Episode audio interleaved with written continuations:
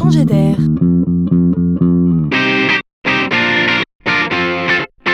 C'est la chronique de Laurent Collen. Internet est une caisse de résonance incroyable. Ne sous-estimons jamais son pouvoir.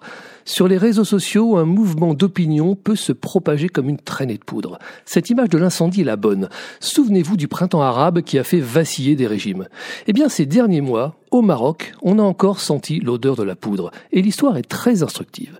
Car une agitation sociale inédite a tourné à la crise politique. Que s'est-il passé? Les jeunes, les femmes, les classes moyennes ont choisi de boycotter trois grandes marques de grande consommation. Des produits laitiers, en l'occurrence Danone, des stations-service et de l'eau en bouteille. Ici, on s'attaque aux prix pratiqués jugés indécents. Mais derrière cette grogne contre la vie chère, il y a surtout une rébellion contre trop de pauvreté, trop de chômage, d'injustice et de corruption. Le feu a pris depuis Facebook et on a usé de toutes les pratiques du web pour souffler sur les braises. 57% des Marocains s'y seraient impliqués.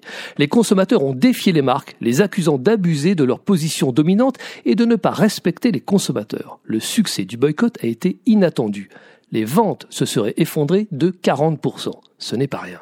On juge, dans les milieux officiels, la réaction des Marocains plutôt saine, car ils ont pris le parti du marché et de la concurrence, refusant la logique si tentante pour les dirigeants d'entreprise de la rente. C'est un rappel à l'ordre. Le message a été entendu, les colères froides numériques peuvent se transformer en fronde. C'est une bonne nouvelle pour la démocratie.